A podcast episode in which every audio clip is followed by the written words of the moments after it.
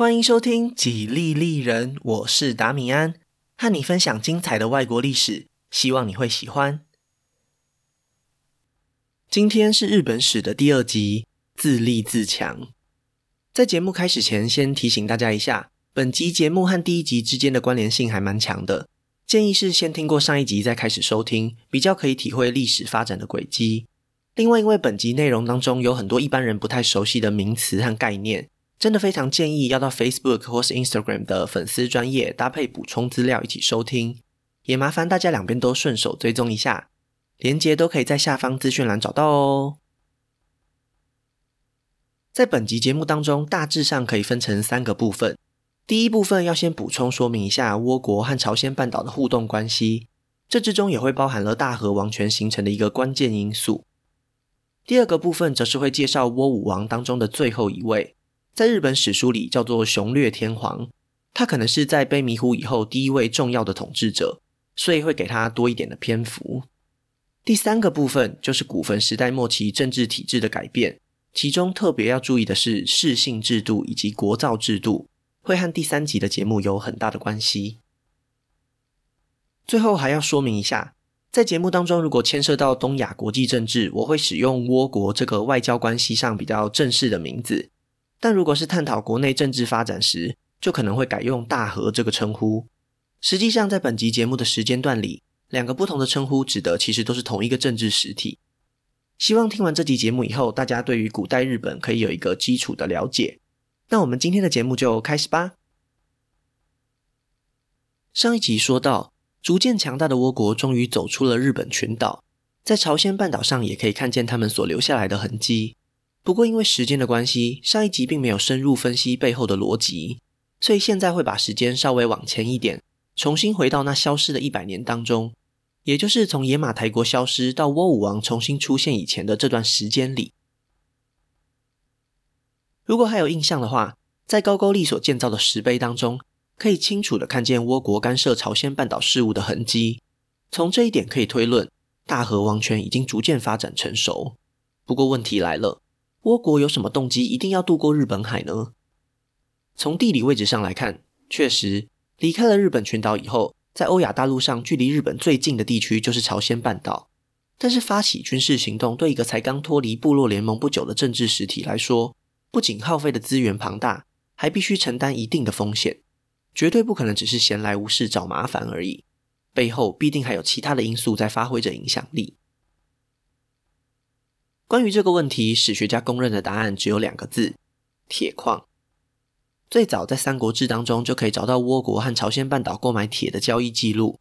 从这些文献当中就可以看出，弥生时代的日本居民非常仰赖朝鲜半岛的铁矿资源。为了获得这种非常实用的金属，倭人常常渡海而来。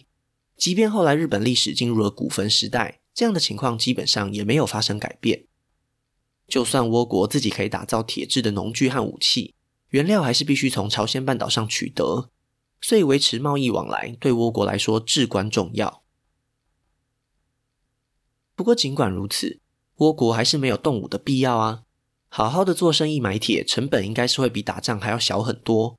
所以其实倭国出兵朝鲜半岛，并不是出于征服的目的，相反的，他们更像是受人委托来进行协防的任务。这一点又不得不介绍朝鲜半岛上的政治局势了。这个部分可能真的建议大家要去对照一下粉丝专业的地图，否则会不太好理解。打开当时的地图来看，在北方，高句丽已经并吞了中国过去控制的乐浪郡以及代方郡，但是南边也出现了两个新的国家，也就是西南方的百济以及东南方的新罗。不过，除了这三个国家以外，还有许多规模比较小的政权。其中和倭国关系最密切的就是金关国。金关国位于朝鲜半岛的最南端，直接面对日本群岛，所以很自然的，这里就是商业贸易的重要据点。在高句丽独霸北方的情况下，其实一开始朝鲜半岛上大家也都相安无事。然而，在西元三百四十二年，高句丽和五胡十六国当中的前燕爆发了激烈的军事冲突，最后高句丽大败而归。只能屈辱地向前燕俯首称臣。这下子好了，高句丽往西扩张的道路被堵上，当然就只能回过头来欺负南边的邻居了。首当其冲的不是别人，就是才刚建立的百济政权。虽然说高句丽打不过前燕，但是要修理百济还是绰绰有余。他们南下的攻势非常猛烈，打得百济是心惊胆战，只好开始寻求周边国家的帮忙。就是在这一刻，百济求救的目光落到了倭国的身上。虽然不确定当时的统治者是谁，但是倭国立刻就同意了这个要求。等一等，倭国干嘛没事要去淌这滩浑水啊？除了前面提到过的铁矿资源以外，倭国其实也非常看重朝鲜半岛上的文化技术，尤其在中国的乐浪郡和代方郡被高句丽并吞以后，当地的许多汉人都选择向南方逃亡，大部分都成为了百济的子民。从他们的身上，倭国可以学习到许多进步的科技，这样一来，双方就形成了利益交换的外交同盟。倭国负责出兵协助抵抗高句丽，而作为交换条件，百济就会提供重要的技术和资源。为了巩固这个外交同盟，百济甚至还将自己的王子送到倭国当做人质，可以说是非常看重倭国这个盟友。在上一集提到过的广开土王石碑上，记载了高句丽国王击溃倭国军队这件事，就是发生在倭国和百济结盟以后，大约是在西元四百年前后。从此以后，倭国和高句丽就成为了彼此的宿敌。后来，倭国也一直都以反高句丽同盟的盟主自居。不断加强他们对朝鲜半岛南部的影响力，在未来的日本史里，我们还会继续看到日韩之间这种剪不断理还乱的复杂关系。一切都是从大和王权兴起时就已经开始的。不过，如果只把倭国干涉朝鲜半岛当作是外交事件，那也许就没有办法了解事情的全貌了。事实上，这种外交关系还影响到了大和王权的发展。不知道听众朋友有没有发现？如果打开地图来看，在日本群岛中，距离朝鲜半岛最近的其实是九州的北部。上一集弥生时代水道传入时，最早就是出现在北九州。这也是为什么在历史学界一直都还是有人认为野马台国可能位于北九州。无论如何，后来大和王权的中心就是在近畿地区。那么我们就必须思考一个问题：既然日本早期的政治权威是来自外来的文化技术，那北九州占有地利之便。权力的中心又怎么会在近畿地区呢？比较有可能的答案是，近畿地区的大和王权透过和朝鲜半岛的联系，垄断了这些外来的资源和技术。在这么做的同时，大和王权就提升了他们在日本群岛内的统治权威。学者推测，他们实际运作的模式可能是这样的：由于朝鲜半岛的政权只认可大和王权，所以在日本岛内各地区实力强大的部落领袖。就必须前往统治者所在的国家权力中心，也就是近畿地区。他们透过宣誓效忠以及提供服务来换取这些珍贵的外来技术和资源，这就是大和王权早期形成的基础。然而，这种形式的王权其实并不稳固，因为虽然短时间内可以非常有效地控制地方豪族，但是同样的，只要哪一天大和王权无法再提供这些资源，一瞬间这种权力关系就会直接崩塌。而且随着时间一天一天过去，中央和地方之间在技术上的差距也会越来越小，早晚都必须面对这个不定时的炸弹。这个问题在本集节目后面还会再提到。上一集关于朝鲜半岛没有讲清楚的部分，就先补充说明到这里。接下来我们会继续从倭武王讲下去。西元四百二十年，东晋被刘裕篡夺政权，建立了南朝宋。为了怕大家搞混，接下来的节目都会用刘宋来代称，也顺便帮大家复习一下，在刘宋史书当中出现了五位倭国国王，分别是战争、纪、辛、武，合称倭武王。在刘宋建立不久之后，百济马上就派人前往朝贡，和百济有着密切往来的倭国也立刻就跟上了脚步，这就是倭国重新出现在中国史书的背景。当时的倭国国王朝贡的目的非常明确。就是想要获得中国皇帝的认可，毕竟反高句丽同盟盟主的这个位置，只有倭国自己这么认定。百济和新罗都只是基于现实的需求才逢迎拍马，并不见得真的会完全听从倭国的指挥。所以在接下来的几十年里，前面四位倭王都不只要求册封倭王这个爵位，同时也要求了安东将军的封号，试图要刘宋授予倭国在朝鲜半岛上进行军事行动的正当性。只要有了这个招牌。要团结反高句丽的各个国家就会来得容易许多。不过，真正值得我们关注的，其实是倭武王当中的最后一位。根据中日双方史书的对照，第五位倭王就是日本书记当中所记载的雄略天皇。这边也要特别和大家强调一下，千万不要误会了，天皇的称号其实并没有正式出现，雄略天皇这个名称是后人往前追封的。在节目里，只是为了方便和后续的历史连结，所以使用了天皇的称号而已。那么，这位雄略天皇又有什么特别之处呢？先讲结论，在日本古代的历史当中，我认为在卑弥呼以后最值得一提的就是他了，因为在他的统治期间，大和王权非常明显的走向了更中央集权的方向。我们可以分别从几个不同的层面来看。首先，延续着前面所说，倭王要求刘宋册封这件事情。虽然前面四位倭王都做了差不多的动作，但是雄略天皇的野心更大，非常明显是要和高句丽一争高下。除了原本就一直都会申请和可的倭王以及安东将军的名号以外，雄略天皇还进一步要求刘宋提升倭国的地位，至少要和高句丽达到同一个等级，并且还要求在名义上接管百济的军政大权。在雄略天皇的奏书上写的是文情并茂。一面痛骂高句丽残暴不仁，一面又强调倭国争取这些地位都是为了替刘宋皇帝树立威望。然而，这种言辞上的努力一点也没有派上用场。对于雄略天皇提出的两个新要求，刘宋可以说是立刻就回绝了。为什么雄略天皇会提出这样的要求呢？因为就在他要求册封的一年前，高句丽发动大军南下，入侵了百济，不仅攻破了百济的都城。就连百济的国王、王妃以及王子都一起命丧黄泉，向南方逃窜的皇族只能寻求倭国的庇护，所以在奏书当中才会用相当大的篇幅在批评高句丽。与此同时，为了稳定百济的政治局势，也必须要争取刘宋的认可。毕竟百济在当时的国际政治体系当中也算是刘宋的藩属国。然而，就是因为这点，刘宋是绝对不可能答应的。百济朝贡的时间甚至比倭国还要早，实在没有道理让倭国接管百济。如果这个先例一开，就等于是承认倭国的地位高于其他东亚的国家。当然，雄略天皇想要的就是这个没错。另一方面，这个要求册封的事件发生在西元四百七十八年，当时在中国的北方已经结束了五胡十六国，取而代之的是鲜卑族建立的强大国家北魏。为了要围堵北魏，刘宋实在不想和高句丽闹翻，所以基于这种外交上的考量，就更不可能同意雄略天皇的要求了。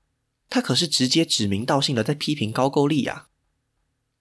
平心而论，倭国在刘宋的眼中就是一个无关紧要的国家，虽然接受他们的朝贡，但也只不过是礼貌上册封一下而已。愿意给你封一个安东将军，已经可以说是皇恩浩荡了。但是雄略天皇也早就已经下定决心。在奏书的最后一段当中提到，如果刘宋愿意同意倭国的两个新要求，那么雄略天皇本人和倭国一定会像过去一样服从刘宋的权威，也会乖乖的尽到自己的责任，定期向刘宋朝贡。这一段话的言下之意就是，如果你不答应，那这种外交关系也没有维持的必要了。本来雄略天皇还以为这种隐晦的威胁可以成功，没想到刘宋皇帝丝毫不为所动。既然软硬兼施都无效，那也就真的没有办法了。雄略天皇在一怒之下，也只好决定让这一切到此为止，之后再也没有派人向刘宋朝贡了。这也是为什么他是倭武王当中的最后一位。史学家也注意到，这一次重要的外交事件对日本的影响非常深远。下一次中日双方再有接触，已经是一百二十年后，而且从今以后，无论政权落入谁的手中。基本上，日本政府官方的立场都是交流可以，但是不愿意再接受册封了。可能有人会想，为什么雄略天皇胆敢结束这种外交关系呢？在他以前的几位统治者不也是这么过来的吗？这个答案可以从一个重要的考古发现中得到。西元一九六八年，在日本埼玉县出土的古坟当中，挖掘出了一把生锈的铁剑。一开始，并没有人特别在意这件事。然而，在修复和维护文物的过程当中，研究人员意外地发现，在锈迹斑斑的外表底下，竟然刻有一段镶金的铭文，让这段历史得到了重要的证据支持。在剑上的铭文当中，出现了一段耐人寻味的文字。这把剑的拥有者认为，他正在辅佐霍加多鲁之大王统治天下。这个名字非常奇特的大王是谁呢？根据铭文当中提到的辛亥年以及古坟建造的时间点来推断，只有一位候选人，就是我们前面故事的主角雄略天皇。其中特别需要注意两件事：第一个是使用了大王的称号，第二个则是统治天下的概念。如果把这两件事情放在脱离中国册封的逻辑之下，前面的问题就可以得到解答。原来，之所以雄略天皇敢和刘宋翻脸，就是因为他已经建立了足够强大的政治权威。在倭国国内，他是至高无上的大王，而且对这些被统治的臣民来说，他管理的不仅仅是倭国而已，而是象征包含其他地区的天下。至于是哪些地区呢？毫无疑问，倭国人民绝对不会认为自己统治中国，更有可能的选项应该就是朝鲜半岛的南部。也就是说，在雄略天皇和倭国人民的心中，雄略天皇本人早就已经是朝鲜半岛南部以及日本群岛最高的权威了。那么这个问题就要接着追问下去：雄略天皇是怎么在国内建立政治权威的呢？当然，王权集中是一个缓慢前进的过程，但是在雄略天皇统治期间，旧有的地方氏族出现了明显的衰弱。在这里，我们只能从日本书记中得到答案。根据记载，雄略天皇的哥哥安康天皇杀害了自己的叔叔，还夺走了这位叔叔的妻子。按照辈分来算，就是他的婶婶。这种行为当然激怒了自己的堂弟，所以在一个月黑风高的晚上，这位堂弟就趁着安康天皇在熟睡时将他暗杀，并且连夜逃到了地方豪族葛城氏的领地之中。按照正常故事发展的逻辑，雄略天皇要做的当然就是为他的哥哥报仇了。就在继位不久后，雄略天皇发起了军事行动，要求严惩那个包庇凶手的葛城氏。虽然葛城氏马上就投降，并且表示要献上土地和自己的女儿，但是依然无法平息雄略天皇的怒火。最后，那位堂弟和葛城氏的领袖就一起活活被烧死在宅邸，整个家族也跟着被冷落。虽然没有消失，但是再也不像过去那样呼风唤雨了。当然，雄略天王会如此心狠手辣。并不只是为哥哥报仇而已，更重要的原因是，这个葛城氏已经接连好几代都和大和王族联姻，所以在雄略天皇的竞争者当中，就有一位实力强大的对手是来自葛城氏。只有将整个家族都斩草除根，才有办法巩固自己的政权，王位也才能够坐得心安。不过，要是以为雄略天皇是不得已而为之，那么可能有点太小看他了。在葛城氏衰亡以后不久，就轮到另一个地方豪族吉备氏遭殃了。这一次，雄略天皇的行径又更霸道了一点。当时有谣言指出，吉备氏家族里有人秘密做法，在诅咒雄略天皇，所以被另外一个家族兀部氏的士兵所杀。在雄略天皇的眼中，兀部氏忠心耿耿，而吉备氏包藏祸心，于是决定对可能怀有敌意的吉备氏展开了行动。他的做法是这样的。还记得倭国和朝鲜半岛南部的国家有密切的往来吗？雄略天皇以此为理由，将其中一位吉备氏的大臣调派前往海外，接着就趁他不在家时，霸占了这位大臣的妻子。得知消息以后，这位大臣当然怒不可遏，随即就在海外密谋要造反。究竟雄略天皇是故意要激怒他，还是只是起了色心，实在无从得知。可以确定的是，吉备氏的命运在这一刻就已经决定了。早有准备的雄略天皇，在叛乱还没开始以前，就先发制人，对牵连此案的吉备氏家族成员进行了一轮大清洗。而且这件事情还没有结束，那位被雄略天皇霸占的大臣妻子之后生下了一位皇子。母以子贵在父权王朝里是一个大家都懂的道理。为了要让这位宝贝儿子成为天皇，那位母亲不惜谋划政变，要推翻雄略天皇。想当然，会帮忙造反的当然又是吉备氏的成员，所以雄略天皇又再一次找到了一个很好的借口。在政变失败以后，吉备氏也跟着一起走进历史的尘埃了。上述这两个家族衰亡的故事出自日本书记，就如同我之前所说的，可信度实在是存疑。但是从考古学的发现里却得到了类似的结论。这个时代之所以会被称为古坟时代，就是因为不管是王族还是地方豪族，都会兴建巨大的古坟。然而，在雄略天皇以后，史书当中吉备氏所在的地区，真的再也没有出现过大型的古坟了。从某种程度上来说，这就是一个间接的证据。所以，我们可以推论，雄略天皇统治期间，地方豪族的势力真的逐渐衰弱，中央的大和王权又得到了进一步的提升。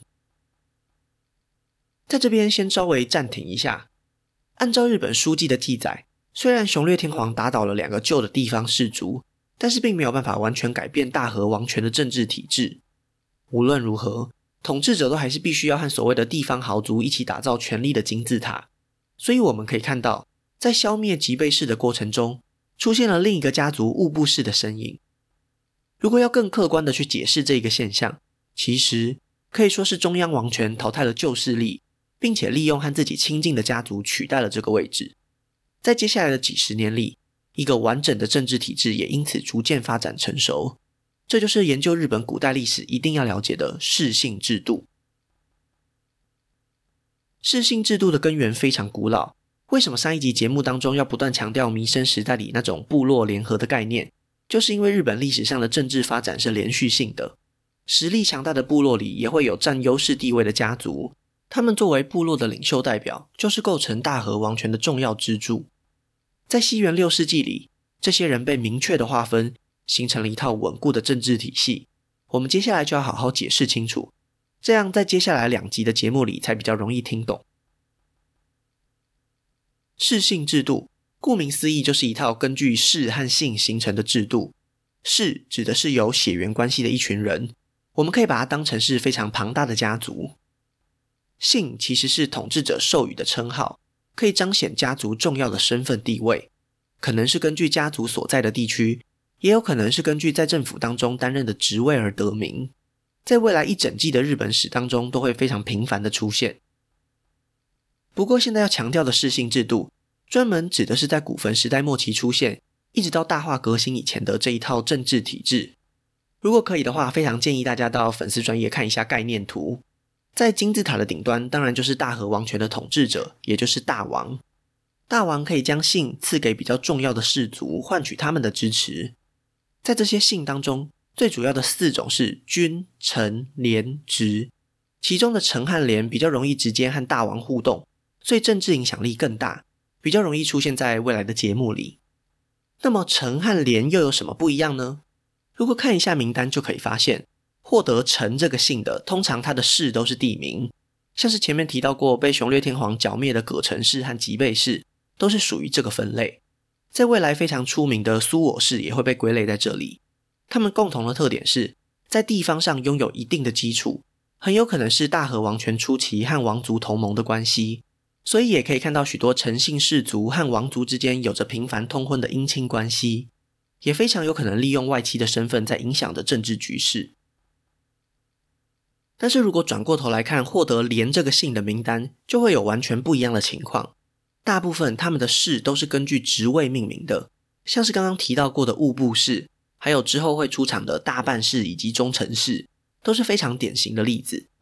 这种连姓氏族在王权诞生的早期就已经融入到王族的生活当中，所以不仅会负责很多实际上的管理责任，也对王族有着更高的忠诚度。从物部氏听说雄略天皇被诅咒，就决定攻击吉备氏这个事件里，可以非常明显的看出这两种氏族之间的差异。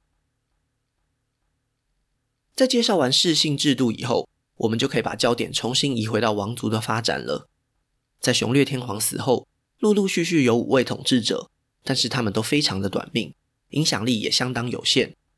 而且这五位当中的最后一位武烈天皇还没有留下子嗣。让大和王权的继承出现了严重的问题。幸运的是，过去的天皇开枝散叶，所以还可以找到旁系的血脉。于是，身为连姓氏族中地位最高的大半氏，就迎接了一位被冷落的皇族回来继位，也就是后来的继体天皇。这位继体天皇的身世，在日本史书当中并没有详细的记录，只有提到他是过去一位天皇的五世孙，也就是曾孙的孙子。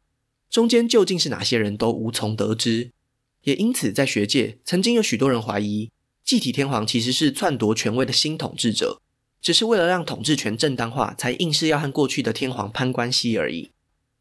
这种说法其实很难成立，因为继体天皇自己的家族在后来历史发展当中，并没有飞黄腾达，只是拿到了一个中阶贵族的地位而已。如果是篡夺王位，应该不至于如此。更有可能的解释是，继体天皇真的就是流落在外、没有人要关心的远房亲戚而已。而且，在继体天皇登基的前后，支撑大和王权的氏族并没有改变，基本上还是雄略天皇时期就已经崛起的同一群人。如果是篡夺王位，开创一个新的王朝，照理来说，应该就连亲近的氏族也会更替，否则不太合理。基于以上的原因，可以暂时先把继体天皇当成是正统的继承人。在这位继体天皇上台以后，国际局势又发生了变化。朝鲜半岛三国鼎立的时代早就已经展开，南方的新罗和百济联合起来对抗北方的高句丽。但是同一时间，新罗和百济受到来自北方的压力，也只能不断向南方扩张，严重的影响到了金棺国的生存。在这集节目开头时有提过，金棺国一直都是倭国和朝鲜半岛往来的重要商业据点，也是文化和技术输入的一个窗口。更重要的是，和其他的朝鲜政权不同，金棺国几乎可以算是倭国的附庸。如果想要维持倭国对于天下的想象，那么金棺国的存在就至关重要。对于朝鲜半岛上日渐严峻的形势，倭国感到忧心忡忡。果然。最后，他们担心的事情还是发生了。在西元五百三十年前后，新罗向南方入侵，直接并吞掉了金关国。继体天皇得知此事以后，当然不能坐视不管，于是他派出一支军队，希望可以重新恢复金关国的独立地位。这支军队从进击出发，不断向西前进，计划要在九州北部的港口登船渡海。没想到，在半路上竟然出现了一个巨大的阻碍。而且这个问题还来自日本群岛的内部。根据日本书记所记载，位于九州的竹子军氏族一直以来都对大和王权非常不满。背后的原因很有可能是因为位于近畿地区的大王非常频繁的要求他们出兵朝鲜半岛，常年累积下来的负担非常巨大，所以他们也一直是非常抗拒对外用兵的命令。在继体天皇这次发起远征以后，积怨已久的民众。终于决定站起来反抗大和王权，爆发了日本古代最严重的一次叛乱，史称盘锦之乱，就是以反抗的领袖盘锦来命名的。私底下一直和盘锦有来往的新罗，知道地方民众的不满以后，当然立刻就开始煽风点火，并且还拿出重金贿赂盘锦，希望他们可以在倭国军队前进的道路上设下阻碍。本来就一直在等待机会的盘锦。当然，立刻就决定和新罗联手。他的部队很快就控制了九州，并且封锁了海上的交通，试图要让继体天皇派出的军队被困在日本群岛上。虽然一开始目的确实达成了，但是盘锦毕竟只是地方的豪族而已。在继体天皇下达命令让物部氏以及大半氏同时出征九州以后，局势一下子就逆转了。战败的盘锦落荒而逃。最后被追兵发现，只好选择自尽。在盘锦死后，他的儿子担心全族受到牵连，主动向天皇提议献上他们家族旧有的领地，尤其是九州北部一个重要的据点。那里不仅是存放粮食的大仓库，同时也是过去盘锦和新罗进行外交联络的中心。只要交出这个地方，就等于是向大和王权表示忠诚。但是从此以后，竹子军就再也不是一个独立自主的地方氏族了。无独有偶，在东方也有类似的叛乱事件发生，所以继体天皇以及权力中心的氏族认为，必须加强对地方上的管理。一个新形态的政治体制也就在这个时候出现了，它的名字叫做国造。后来在律令制度里的国，基本上就是从这些国造合并演变而成的。为了方便理解。大家可以先把它想象成是地方政府就好。国造的管理者直接由大和王权的中央任命，和国造制度搭配的就是在盘井之乱后，他儿子主动献上的屯仓。因为中央也发现这是一个非常利于管理的设施，只要掌管各地的粮食，也就控制了各地的经济命脉。还记得我们前面曾经提过大和王权的不定时炸弹吗？最后的解决方案其实就是国造以及屯仓制度。从这个时候开始，大和王权的势力范围里，一个又一个的屯仓如雨后春笋般出现。大王也直接透过这些行政单位牢牢地控制着各地，中央集权的等级又再一次提升了。继体天皇在盘景之乱过后不久就驾崩了。接下来，关于日本历史的记录出现了一个短暂而混乱的过渡期。在古世纪和日本书纪当中，有许多互相矛盾的地方，时间线也没有办法完美的匹配起来。所以，唯一能够确定的，就是在氏族之间出现了一个重新洗牌的现象。在平定盘景之乱的过程中，由于物部氏居功厥伟，这个家族的影响力也逐渐上升。经过十几年后，实力已经超越了当初永历继体天皇的大半世，大连的身份也转移到了物部氏的身上。然而就在此时，一个名为苏我氏的新兴氏族也正在强势崛起。到了清明天皇时，苏我氏的地位竟然已经可以和物部氏平起平坐了。这两大氏族对于权力的渴望，将会因为一个从朝鲜半岛上渡海而来的重要文化而碰撞，最后无可避免地导致了一连串血腥的斗争。以及日本历史上第一次的重大改革。那今天的故事就先分享到这里，下一集我会继续分享更多属于日本的故事。如果喜欢我的节目，可以顺手按下关注或追踪，也拜托大家到 Apple Podcast 和 Spotify 帮我评分留言，这会对节目有很大的帮助。另外，如果想要透过行动支持我继续制作节目，在下方资讯栏也可以找到小额赞助的连结哦。